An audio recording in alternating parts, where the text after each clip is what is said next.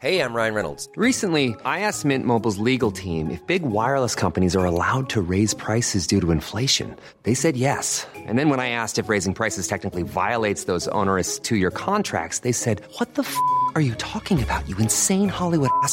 So to recap, we're cutting the price of Mint Unlimited from $30 a month to just $15 a month. Give it a try at mintmobile.com slash switch. $45 upfront for three months plus taxes and fees. Promo rate for new customers for limited time. Unlimited more than 40 gigabytes per month. Slows. Full terms at mintmobile.com.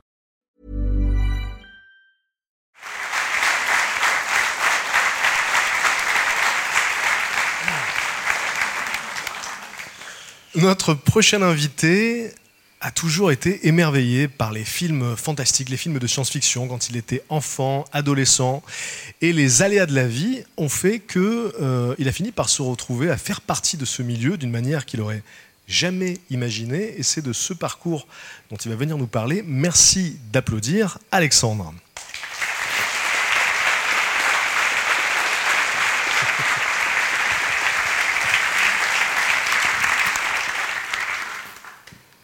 Alors, euh, j'ai pas l'habitude de parler de mon enfance. Euh, c'est marrant, j'ai deux enfants. Euh, ils veulent souvent jouer au, puzzle. Je déteste ça. Je leur dis que je déteste ça.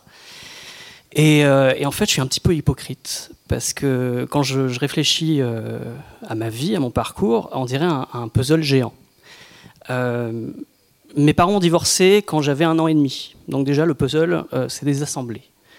Euh, j'ai très très peu de souvenirs euh, de ce qui s'est passé entre euh, ma naissance et l'âge de 6 ans. Il y a eu quelques bagarres dont je me souviens vaguement. Mais en fait, les seules choses dont je me souviens vraiment, vivement, c'est mes expériences avec le cinéma. J'avais pas encore 4 ans, on était en 1983, octobre, octobre 83. Ma mère nous a emmenés, mes frères et moi, voir Le Retour du Jedi. première expérience de cinéma quand même pas mal. Euh, je me souviens que j'ai été très très marqué par deux créatures qu'il y a dans le film. Jabba, que je ne vais pas vous faire l'affront de présenter, et le Rancor, ce monstre géant qui est sous le palais de Jabba, euh, contre lequel se bat Luke Skywalker. Et plus tard, j'ai appris que Jabba et le Rancor euh, étaient l'œuvre de quelqu'un qui s'appelle Phil Tippett, un nom important pour la suite. Alors la même année, en je crois que c'est à peu près la même année hein, euh, que j'ai découvert ça à la télévision, il y a eu la diffusion du clip Thriller de Michael Jackson. Et Thriller, euh, euh, c'était un clip de 15 minutes qui m'a terrifié, mais je ne pouvais pas arrêter de le regarder. Ma mère l'avait enregistré en, VHS, et on le regardait en boucle avec mes frères. Et plus tard, je me suis rendu compte que les maquillages et les transformations avaient été réalisés par quelqu'un qui s'appelle Rick Baker, et que le clip était réalisé par quelqu'un qui s'appelle John Landis encore des noms importants pour la suite. À la même époque, j'ai vu euh, des extraits d'un film, un vieux film des années 60 qui s'appelle Jason et les Argonautes. Alors Jason et les Argonautes, euh, c'est un film euh, où à la fin, il y, a quatre hommes qui se battent contre sept squelettes. Et les squelettes bougent tout seuls. Pour un film des années 60, c'est complètement fou. Et donc j'ai découvert, en, en, faisant un petit peu de, de recherche, que c'était, ça utilisait la technique de la stop motion. Alors la stop motion, euh, c'est euh, on a une marionnette qui est grande comme ça, et euh, la marionnette est articulée, elle a un squelette en acier. Et le squelette a plein d'articulations comme les articulations normales. Donc, ce que fait l'artiste pour animer cette, animer cette marionnette, c'est qu'il bouge un tout petit peu le bras, il s'en va, il prend une photo, il revient, il rebouge un petit peu le bras, il s'en va, il prend une photo, etc., etc. Et quand on met plein de photos à la suite, le bras bouge tout seul je trouvais ça magique et fascinant. J'ai découvert que celui qui avait fait Jason et les Argonautes s'appelait Ray Harryhausen. Euh, Ray Harryhausen, euh, si vous ne connaissez pas, c'est celui qui a inspiré Steven Spielberg, qui a inspiré euh, James Cameron. Avatar, c'est un hommage direct à Ray Harryhausen. Il a inspiré Peter Jackson, Le Seigneur des Anneaux, c'est un hommage direct à Ray Harryhausen. Donc c'est quelqu'un qui a compté indirectement au départ pour moi euh, directement parce que j'ai vu cet extrait, mais indirectement parce que j'ai vu les films qui ont été inspirés de Ray Harryhausen. Euh, ensuite, mes parents étant complètement irresponsables, euh, ils m'ont laissé voir en salle un film qui s'appelle Robocop. J'ai vu, ce film, j'étais quand même très très impressionné par une créature, donc un robot géant qui s'appelle ED209. Encore une fois fait en stop motion, exactement comme, comme avec les effets de Ray Harryhausen, et encore une fois fait par Phil Tippett, donc, qui est celui qui avait fait Jabba déjà les pièces du puzzle hein, qui commencent à se, rassembler. Euh, j'ai grandi en région parisienne. Euh, J'étais euh, pendant des années dans, dans une, un quartier vraiment chaud de Orly. Et je crois que quand j'avais 8 ou 9 ans, ma mère a décidé de déménager en Bourgogne, dans un village de 700 habitants. Le choc culturel. D'ailleurs, j'ai un copain qui, que j'ai rencontré là-bas quand j'étais jeune, qui a une super expression, c'est la culture là-bas, c'est la culture du colza. Donc il n'y avait rien. Il n'y avait, euh, avait pas grand-chose qui se passait. C'était à 25 km d'Auxerre. euh, donc euh, on parlait beaucoup, enfin, les gens parlaient beaucoup de foot, pas moi. Et il y avait Giroud à l'époque. Et il y avait quand même, je suis un petit peu sévère, il y avait quand même deux bars dans le village, dont un très mal famé. On entrait, on avait une sorte de, vague de mauvaise odeur qui, qui nous assiégeait. Mais dans ce bar mal famé, il y avait des magazines. Une porte vers un, nou- un nouveau monde. On n'avait pas Internet à l'époque. Euh, un jour, ma grand-mère, qui était de passage, euh, nous a donné à chacun euh, un peu d'argent. Elle m'a donné 20 francs, je crois. Et je suis allé acheter un magazine. Je ne savais pas lequel. Donc j'ai fouillé en, en défiant cette odeur. Et je suis tombé sur un magazine qui s'appelle Mad Movies. Mad Movies, c'est devenu ma Bible du jour au lendemain.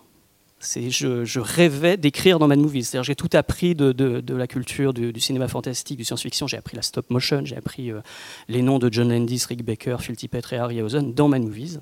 Et un petit peu plus tard, euh, un de mes meilleurs amis euh, a trouvé un magazine qui s'appelle SFX. SFX, c'est un magazine qui était dédié uniquement aux effets spéciaux. Et dedans, on apprenait encore plus de choses sur Harryhausen, Rick Baker, John Landis, Phil Tippett. Il y avait un, journaliste que j'aimais bien dans, dans SFX qui s'appelait Gilles Penseau. Et euh, voilà, je, m'étais dit euh, que, je ferais ça plus tard. Évidemment, euh, vu l'époque, hein, on allait tout le temps, enfin, quand on pouvait, quand il y avait assez de- d'essence, on allait à Auxerre, à 25 km de là, pour louer des, films. Donc, je, louais les, les films d'horreur de, de Peter Jackson, le futur réalisateur du Seigneur des Ados. Et, euh, et donc voilà, je, faisais mes propres magazines amateurs, je, de rêve. Je voulais écrire dans ma movies et je voulais faire du cinéma. Et mes parents, toute mon enfance, chaque jour, m'ont dit c'est pas pour toi, tu connais personne. Tu n'y arriveras jamais. Donc flash forward, euh, j'ai 22 ans. Euh, ma petite amie me persuade de déménager à Paris, de revenir à Paris et euh, de présenter en fait les écrits que j'avais faits pour mes magazines amateurs à toutes les, hum, toutes les rédactions de, Paris. Et euh, donc c'est ce que j'ai fait. J'ai décroché des, des piges, euh, donc des petits articles payés donc vraiment à l'article. Je gagnais rien du tout, c'était c'était atroce. Donc j'ai trouvé des, jobs amateurs et j'écrivais la nuit dans le RER, euh, à la pause, etc. Et euh, j'ai quand même continué, j'ai continué. Et euh, en 2006, j'ai été engagé par Mad Movies pour écrire, euh, pour faire ce que je rêvais de faire de- de- depuis longtemps. Et je faisais des, interviews, par exemple, de, géants des effets spéciaux. Par exemple, Chris Wallace, qui avait fait Gremlins. Il avait créé les Gremlins, donc j'ai pu faire une interview de Chris Wallace à l'époque. Et l'année suivante, vu que j'avais accompli le rêve euh, Movies, euh, ma, femme, euh, mon ange gardien, m'a convaincu de créer ma propre société de production. Et euh, j'avais pas du tout de budget, mais bon, j'ai euh, quand même créé la société. Et deux ans plus tard, je suis allé à un festival qui s'appelle le Festival de Gérard May, donc un festival de cinéma fantastique. Il y avait un train qui était affrété pour en- emmener tous les, euh, les journalistes là-bas, et euh, j'entre dans le train et je tombe sur Gilles Penseau, que je lisais dans SFX quand j'étais jeune. Et il est en train de regarder un film complètement débile qui s'appelle Cheeseburger Film Sandwich. Si vous ne l'avez pas vu, foncez. C'est vraiment. ça n'a aucun sens. Et euh, je me suis assis à côté de lui, on a, on a ri pendant tout le voyage, et euh, il m'a expliqué qu'il voulait aller à Gérard May parce que l'invité d'honneur, c'était John Landis, les pièces du puzzle. Euh, John Landis, donc, qui avait réalisé Thriller, était l'invité d'honneur, et John Landis est un fan de Ray Harryhausen. Et euh, Gilles euh, travaillait euh, pour Disney Channel quelques années plus tôt, et il avait menti à Disney Channel, il avait réussi à faire une interview de Ray Harryhausen chez lui qu'il avait promis de diffuser, mais en fait il l'avait gardé pour lui, parce qu'il voulait faire un documentaire sur Ray Harryhausen, parce qu'il adorait. Et il m'a montré à la fin du festival une sorte de bande-annonce de, son film, une sorte de promo reel. Il y avait des bouts de l'interview de Harryhausen, et puis c'était entrecoupé de, textes, de citations textuelles de Steven Spielberg, James Cameron, etc., Tim Burton. Et je lui ai dit, je viens de créer ma société de production. Allez, on le fait.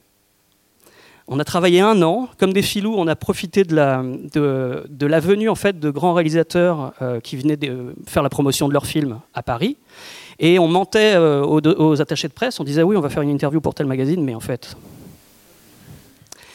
Et, euh, et au bout d'un an, en fait, on, avait un film qui durait 1h, 1h10 et, euh, et on l'a proposé à toutes les chaînes en France. Et toutes ont dit non. Toutes. Si vous connaissez une chaîne, elle a dit non. La, réponse qu'on a eue le plus souvent, c'était euh, euh, Mais vous, vous, avez fait quoi avant? Mais on a un film là maintenant, en fait. Qu'est-ce que ça, ça, apporte que vous sachiez ce qu'on a fait avant? Et euh, on était un peu déprimés, euh, mais euh, voilà, encore mon ange gardien, ma femme m'a poussé à, continuer. Elle, donnait des idées sur la, production du film, parce que j'avais jamais fait ça, moi. Hein. C'était improvisation totale. Et, et on a continué, on a continué. En fait, je me suis souvenu que Chris Wallace, des Gremlins, était fan de Ray Harryhausen. Il me l'avait dit, donc je l'ai contacté. Je lui ai dit, est-ce que vous voudriez faire une interview sur Ray Harryhausen pour notre film? Et il, m'a dit, euh, bah, je suis peut-être pas la meilleure personne pour le faire, mais par contre, je connais quelqu'un qui s'appelle Randy Cook, qui est le superviseur de l'animation du Seigneur des Anneaux. Il a fait Gollum. Et en fait, il est fan de Harryhausen, mais il est en contact aussi avec la fondation. Et en fait, sans me prévenir, il a contacté Randy Cook, qui a contacté la fondation Harryhausen à Londres, qui nous a trouvés. Et alors là, euh, ils nous ont envoyé un message un peu formel. Euh, Est-ce que vous pouvez nous, en dire plus sur votre projet? Et euh, on, leur a envoyé en fait le, le montage qu'on avait fait, le, leur 10. Et pas de nouvelles pendant six mois. On a refrappé à la porte de toutes les chaînes qui ont redit non. Et on était désespérés. Et un jour, on reçoit un message de la fondation, donc au bout de six mois. Et euh, ils nous disent euh, On a enfin trouvé le temps de regarder la moitié de, votre, film. C'est formidable. Vraiment, ça vous intéresserait pas qu'on coproduise Comme ça, vous auriez accès à absolument toutes les collections. Vous pourriez venir chez Harryhausen. Vous auriez accès à tous nos contacts aux États-Unis, en Nouvelle-Zélande, etc. Si ça vous intéresse.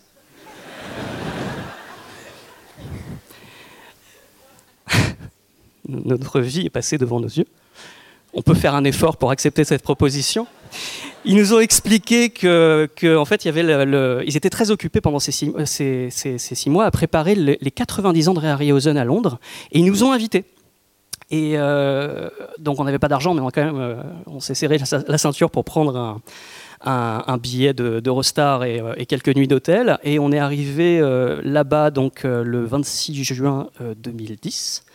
Euh, c'était le jour euh, de, de, de l'anniversaire de Harryhausen. En fait, il y avait un grand événement au, BFI où il y avait euh, plein d'invités du monde entier qui allaient rendre hommage à Harryhausen et ils n'étaient pas au courant. Mais aussi, il y avait une exposition qui allait ouvrir trois jours plus tard et on nous a dit on se rejoint dans l'exposition. Donc, on a rendez-vous l'après-midi, avant le grand événement, dans l'exposition, où il n'y a personne, on arrive, on se dit, mais euh, deux petits Français, personne ne va s'occuper de nous. On arrive à l'entrée, il y a quelqu'un qui nous prend par l'épaule, qui nous guide vers la salle d'exposition qui est fermée au public. Et première personne que je vois, c'est Rick Baker, qui arrive vers moi, qui fait bonjour Rick. Euh, plus loin, il y a Phil Tippett, créateur de Jabba et ED209. Euh, à côté, il y a Denis Muren qui a fait les effets spéciaux de Star Wars, Indiana Jones. À côté, il y a Ken Ralston qui a fait les effets spéciaux de Retour vers le futur. Euh, on, est, flotte. Euh, je vous la fais courte. Le soir, euh, on est invité aux 90 ans et on, pense que c'est déjà, le climax. On ne va pas s'occuper de nous. On arrive à l'entrée du bâtiment, on nous prend par l'épaule. On nous fait passer devant des files de, centaines et de centaines de fans et on nous pousse dans une pièce.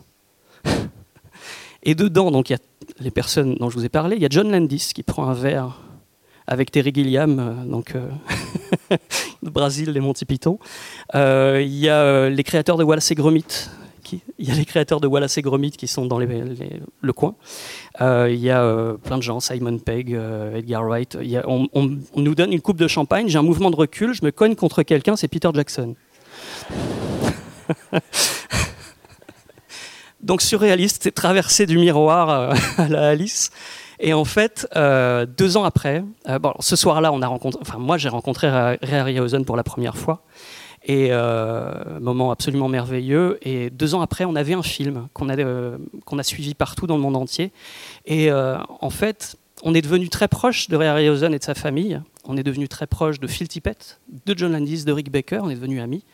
Et qu'on ce qu'on n'attendait pas en fait, c'est que on pensait faire quelque chose pour nous, pour notre passion, mais c'était vraiment la dernière euh, grande actualité de Ray Harryhausen. Il a été bouleversé par le film, et en fait, ça lui a donné euh, quelque chose à la fin de sa vie euh, qu'il pouvait partager aux gens. En fait, c'était même plus pour nous.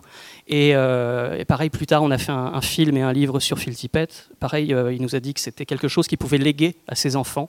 Donc, donc voilà. J'aurais bien aimé qu'on me dise, euh, quand j'étais petit, que les, pièces du puzzle qui s'étaient désassemblées pouvaient se rassembler comme ça.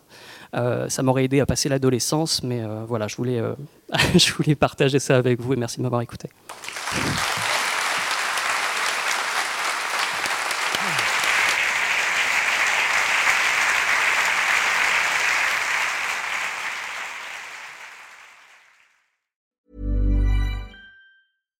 Hey, it's Paige DeSorbo from Giggly Squad. High quality fashion without the price tag. Say hello to Quince.